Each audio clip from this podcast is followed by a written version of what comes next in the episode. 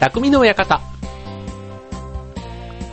はい、今週も始まりました、匠の館。パーソナリティの川崎匠です。超愛報 .com の協力でオンエアしております。はい、えー、10月下旬ですね。はい。ね、もう今年も残り2ヶ月ということでね、もうなんか、あの、世の中ね、まあ、10月31日がハロウィンじゃないですか。それが終わるともう11月に入るとね、もうジングルベルのね、歌が聞こえて、あっという間に年末というね、なんか、今年も早かったなと毎年なんか言っているような気がしますが、ね、今年、残り2ヶ月ですけども、ね、ね、今年の年明けに立てた目標、ね、達成できましたか皆さん。達成、ね、どうなんでしょうね。まあ、今年はね、本当にね、いろんなね、ことがまあ、震災もあったり、ね、いろんなことがあった一年、僕自身もね、いろんなことがあった一年でしたけども、みんなそれぞれね、多分いろんな出来事あったんじゃないかなって思いますけどね。はい。あの、僕はね、この10月に、あの、仕事がね、ちょっと人事異動で、仕事が全然違うね、種類の仕事を今、やっててですね、あの、やってるんですね。はい。でね、こう、歓迎会をね、結構いろんなところで、まあ、歓送迎会ですか。歓迎会と送別会じゃないですけどね、そういうのがあって、まあ、特にその歓迎してもらうね、その、行った先では、まあ、いろんな、あの、部門とか、チームとかグループとか、まあそういう形でね、こういろんな形で、こう歓迎会をやってくださるわけですよ。で、ね、で、そこで、こう、挨拶をするでしょ？でね、僕こうやって普段こういうラジオで話はしてはいるんですけど、実はのこれ、なんだろう、こういうラジオ番組の人ってそういう人いあの、パーソナリティって多いんじゃないかなと思うんですけど、意外とね、これね、人がいない時の方が、よく、すごいネクラジャンみたいなね あの、いない時の方がよく喋れるんですね。はい。で、ここにね、実際にこう、例えば、たまに子供がね、横にいたりするんですけど、そうするとね、ちょっとね、なんか気、気が散るというか、うん、緊張するというかね、なんか、すごい、上がり症なところがあるんですね。そう。で、かといってね、劇団とかでこう舞台とかもやってたりするから、うん、なんか、そういう緊張感がない人みたいにこうね、思われたりもするんですけどね、ほんとね、あの、汗びっしょりかいてね、あの ほんと結婚式の挨拶だとか、ほんとなんかね、なんだろう、このね、人前に出る時のあの緊張感、うん、ほんとね、みんな、なんてこう、な、舞台慣れじゃないけど、こう、度胸があるんだろうなっていつも感心してしまうんですけど、そんなね、挨拶もね、こう、何回かね、こう、歓迎会があったら、そうするとね、3回ぐらいあったら3回ともね、同じ方と会う時があるんですね。で、そうすると、やっぱりね、同じ挨拶はできないってなんかね、そこだけ妙なプライドがあってですね、毎回毎回ね、少しずつネタを変えながら、うん、で、変えて、これは次のあの回に喋ろうなんて言ってね、ネタをね、少しずつこう 小賢しく仕込んでいるわけなんですけども、はい。まあね、そんなね、日本人結構ね、プレゼン能力というかね、やっぱり人前でこうやってやる経験があまり少ないのかな？うん、なんかこう、ね、グローバル社会と言われてる中でこう、世界でね、こう、議論でこう渡り合っていくにはね、やっぱりこう、ある意味外国人のようなね、こう、ちょっとガツガツ前に出たりとか、うん、そういうところでこう、もじもじしない、うん、なんかそういうね、上がり症って結構日本人独特の、ね、文化に近いのかもしれないですね。はい。ということでね、まあそんな最近ちょっと新生活の中で、そう、特にね、このね、なんで俺は上がり症なんだろうってね、未だに思ってしまう、そんな 悩みのある方に必聴です。はい、えー、緊張克服術ということでね、上がり症の皆さん、ぜひ続き聞いて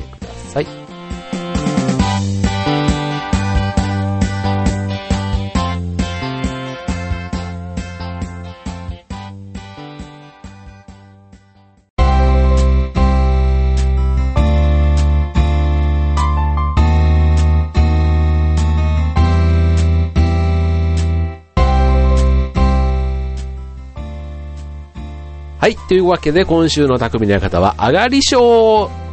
ということでね、もうね、上がり症な方、ほんとね、結構多いと思いますよ。あの、ほんと、このね、今、パーソナリティは、このチョアヘのパーソナリティでも、意外とみんな、こう、なんだろうな、人見知りと上がり症ってまた違うのかな。うん、なんかね、ちょっとね、そういう感じなんじゃないの、こうね、表に出てる人、あのテレビとか、アナウンサーとかでもそうだと思うんですけど、あんだけね、こう、でいろんな人として話をしてても、なんかね、意外とこう、人見知りな人がいたりとか、うん、なんかあと、やっぱりニュースをね、あんだけこう、淡々と読んでいるアナウンサーでも、やっぱりすごく上がり症の人がいるなんていうことを聞くとね、ちょっと安心したりもするんですけど、うん。ただやっぱりね、その、ね、上がり症なのも、ね、そういう大勢の前が苦手とか、あと、年上の人が苦手とか、いろんなね、その、上がる場面ってあると思うんですね。人によって違うんだろうなと。うん。でね、これまずあの、上がり症の克服のまず一つ目のポイントなんですけどね、これあの、上がり症を抑えようとしたらね、ダメなんですね、これね。だからね、上がっている自分をもう認めてあげること。うん。だから、あの、上がり症を克服するには、まずね、頭の中の、こう、なんていうの、ソフトっていうの？うん。それをね、こう、インストールし直して という感覚。あの、もう、上がっている自分を認めてあげて、こう、上がり症の、をこう抑える抑える、うん、あ緊張してきたとかね、もう自分なんかもうちょっと汗出るとね、その汗の方に緊張がいって、意識がいって、ね、余計に焦ってしまうっていうね、その悪循環に陥らないように、もうね、焦っていいんだと。ね、そこにちょっとね、自分の意識を持っていってあげると、すごくまたそれが緊張をね、逆に解きほぐすということで、うん。上がり症をね、防ぐね、まずね、えっ、ー、と、今日はね、7つのポイントをね、ご紹介したいと思います。はい。ということで、まず1つ目はね、どういう時に緊張するかっていう、例えばさっきの結婚式ね、そういう場面で、あの、緊張するのは、そのね、他人の評価が気になるからなんですね。だから、誰も期待していないと思えば楽になるんですよ。もう俺の話なんて誰も聞いてないと思うとね、それがすごくね、やっぱりね、伝わるんですね。そう。だから他人の評価を気にしすぎると、それが負担となって、まあ、上がり症につながっちゃうと。だから言葉に詰まっても例えばいいじゃないかっていうのは開き直りもすごくいいし、あと別に無理にね、前向きに考える必要もなくって、まあ、ありのままの自分をね、まあ受け入れるっていう、そっちの方にね、持っていく。だから結局自分を誰も期待してない、うん、スピーチ言っても別にいいやっていうスピーチの方が妙に聞き手はね、あの、それね、例えば面白い話をしてって言うと面白い話をしようとすると上がるんだけど、別にそんなつもりなくってもこんなつまんねえんだろうなと思って話すと意外とそれがね、相手にとってはすごく楽しかったりっていうね、なんかわかりますよね。というのが一つ目。で、続いて二つ目。挨拶から始めるということで、これはね、あの、初対面の人とね、こう、上がり、あの、緊張して上がり症になっちゃうっていう人に向いてますよね。うん、まず挨拶から始めると。まあコミュニケーションの基本ですから、うん、初対面の人に挨拶するだけでもまあドキドキするわけですけども、まあそれをね、最初にクリアすれば、まあ、良いということで、まあ短い言葉でも構わないから、まあ身近な人にね、こんにちはってかけ、声かけてみるとかね、うん。あとはエレベーターで一緒になった時とか、あとはね、最高に次進んでいくと、例えば知らない人、例えば同じ職場っていうことだけオフィスにいればね、あの、当然同じ職場なわけですから、うん。喋ったことないけど自分から声かけてみるとかね。うん。でね、挨拶されて基本気を悪くする人はいないから、うん。積極的にこれね、言葉を交わしてみる。そうするとね、意外と自信がつくっていうのが二つ目ね。まず挨拶から始めてみる。というのが二つ目。続いて三つ目。4W2H。よく 5W1H とかね、いろんなこうありますけどね。4W2H。えー、what, 何 where, どこ when, いつ who, 誰 how, どのような how much, いくらというね。この6つの疑問符の頭文字を取ったものが 4W2H なんですね。うん。で、これを会話の合間に挟みながら、こう相手と話すと、会話の流れがスムーズになるんですね。そう。だから、これなんていうの、これたどたどしい話になっちゃうと余計に緊張するから、うん、このね、4W2H っていうのをね、特にあの、初対面の人とね、あとまあ、上の人とか、あとた、あの、会社が違う人とかね、そういう打ち合わせの時とかにね、こう緊張しちゃうっていう、要は頭の、こう混乱して頭が真っ白になっちゃうっていう人は、この 4W2H っていうところをね、前もって準備しておくとね、それを順番に話すだけでも、意外と論理的に、こう、相手には伝わっていくので、いいですよ。うん。あとね、この W の中でもね、why、なぜ？っていう言葉はね、よくあの、ビジネスの中でなぜっていうので、こうどんどんどんどん突き詰めていくと、こう深掘りができるなんていうので、よくなぜっていうのは言うんですけど、これはね、コミュニケーション取る上ではね、なぜっていうとね、あの、相手はこう考え込んで沈黙になっちゃう。ね、あのなぜっていうのは深掘りになるんだけど、こう、諸刃の剣で、うん、そこに、あの、相手の沈黙を誘うキーワードにもなりかねないということでね、はい。まあ、4W2H で自分の話したいことを論理的に整理をすれば、頭真っ白になってもね、まあ、それをこう、読み上げるだけで相手にはちゃんと思いが、思いという言いたいことが、まず、まず最低限の言いたいことは伝わるということで、はい。まずね、不安の目をね、取り除く、そんな3つのテクニックお伝えしました。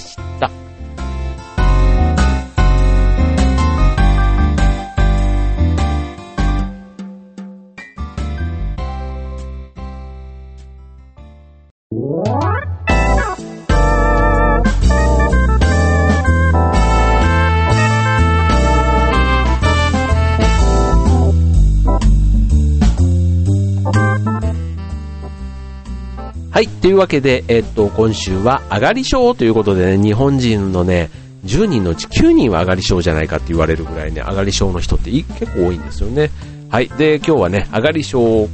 克服する、ね、テクニックということでね、今日は6つご紹介します。えっ、と、さっきね、3つご紹介しましたけどね、残り3つ。えー、4つ目です。えー、ネタは10個用意して9個捨てるということで、えっ、とね、ネタが例えば1個だけあればいい本番に、本当は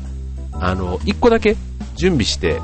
臨むという人って結構多いと思うんですけど、それだとやっぱりダメなんですね。そうすると、例えば一個だけの場合だと、こう不測の事態とかね、あとその場の雰囲気に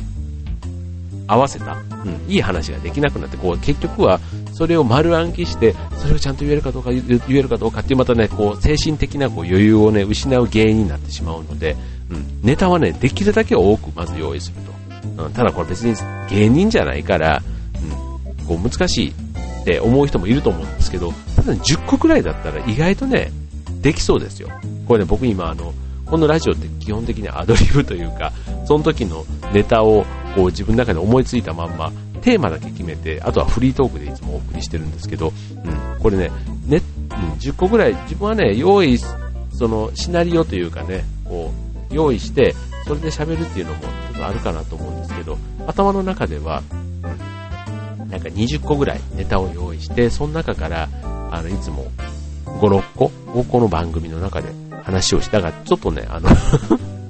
整理整頓できてなくて、こう、尻滅裂なところも、あの、あると思うんですけど、そう、実はね、そういうことなんです、僕の場合。うん。で、ネタをね、もし1個だけでいいんだとしたら、10個ぐらい用意して、ね、結構、話とか、ね、スピーチもそうなんですけど、し終わった後にこれ言えばよかったって後で思うことって結構あると思うんですね。そう、だから最初にネタはなるべく、うん、洗い出しをして、その中からね、えっ、ー、と、最後1個に絞り込む。うん、これとこれだったらこっちの方がいいよなとか、あとね、それをね、1日寝かして次の日の朝に、朝というか翌日にね、もう一回見てみると、意外とね、その、前、昨日だったらこれは全然だなっていうの捨てたネタが意外と、あ、これの方が意外といいかもってね、なんかちょっと違った目線で見れるようになるので、うん。そんなつもりで、ネタはちょっと多めに、うん。こう仕込んで、9つは捨てて、残りの1個だけ使う。ね。材料としてね。そんなところまでやると心に気持ちに余裕ができて、ね。それでまた上がり症対策になるというのが4つ目。はい。で、続いて5つ目。えー、つかみと締めで8割は成功するということでね。うん。あの、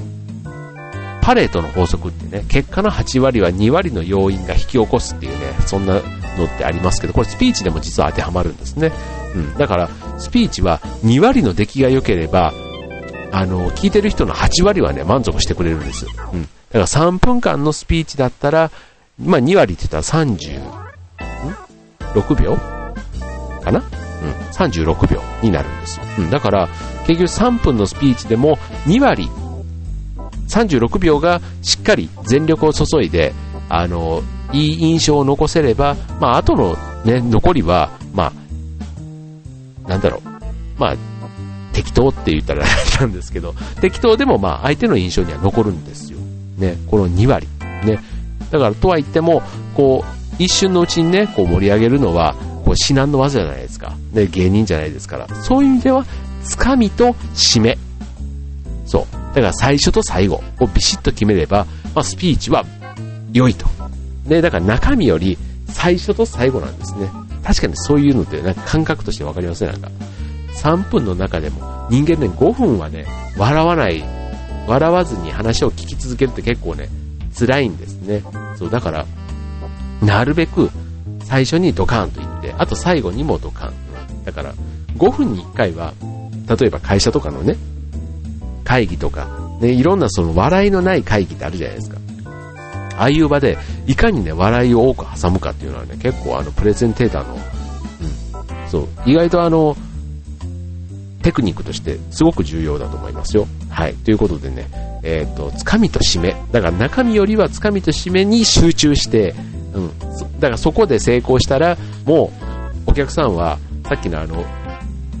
なんだ、他人の評価っていうことで言えば、つかみがうまくいってれば、もうそれでほとんど成功してるようなもんっていうことなんですよ、要は。だから、うん、そこが失敗したら、もうダメだったっていうことで 緊張し続けないとダメなんですけど、うん、だから他人の評価をね、もし気にしてる人がいる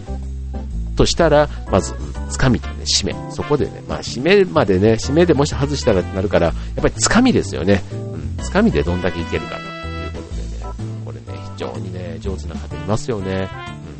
うん、僕もね、ちょっとその辺すごく羨ましいなって 思います。はい。ということで、最後、6つ目です。訴えるものを必ず一つ入れると。ね。こうね、誰でもね、何か訴えているときは、こう熱く語っているときで、結構その時はやっぱ上がらないもんなんですよ。こう、力が入ってね。うん。だから結構嘘っぽいね、こう、口先だけで言ってるときに自分も結構汗かいちゃったりというか するんですけど、あのー、なんだろう。こう、話の途中で緊張してくるっていうのは、結局ね、心の底から相手に対しての訴えかけてるものがないからなんですね。だから、あの、訴えかけるようなメッセージを自分の中で言えたら、うん、そう、あの絶対上がらないんですよ。うん、やっぱ感情移入するからなんですね。これね、ほんとね、あの、舞台でも一緒です。うん。感情移入すると、もうね、そこになんか、もうその人物としてその舞台の上で生きてるわけですから、そう。それはね、すごくあの、訴えるもの、ね、心の中からこう出てくる方に自分の意思をこう置き換えられるか。そう。だから、要はあの、必死で言ってる時は、うん、緊張感なんか吹き飛んじゃうよっていうことなんですね。うん。だから、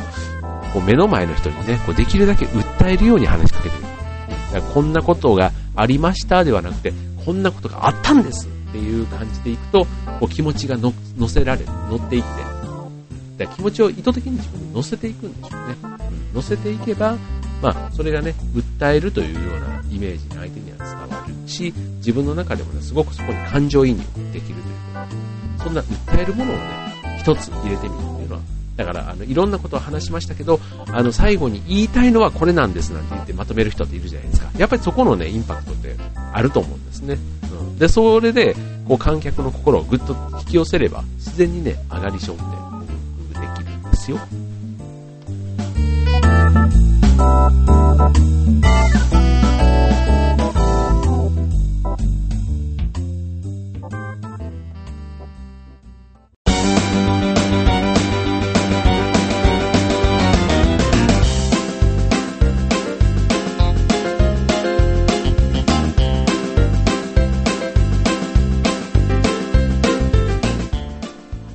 はい、というわけで今週のテーマは、上がり症ということでね、はい、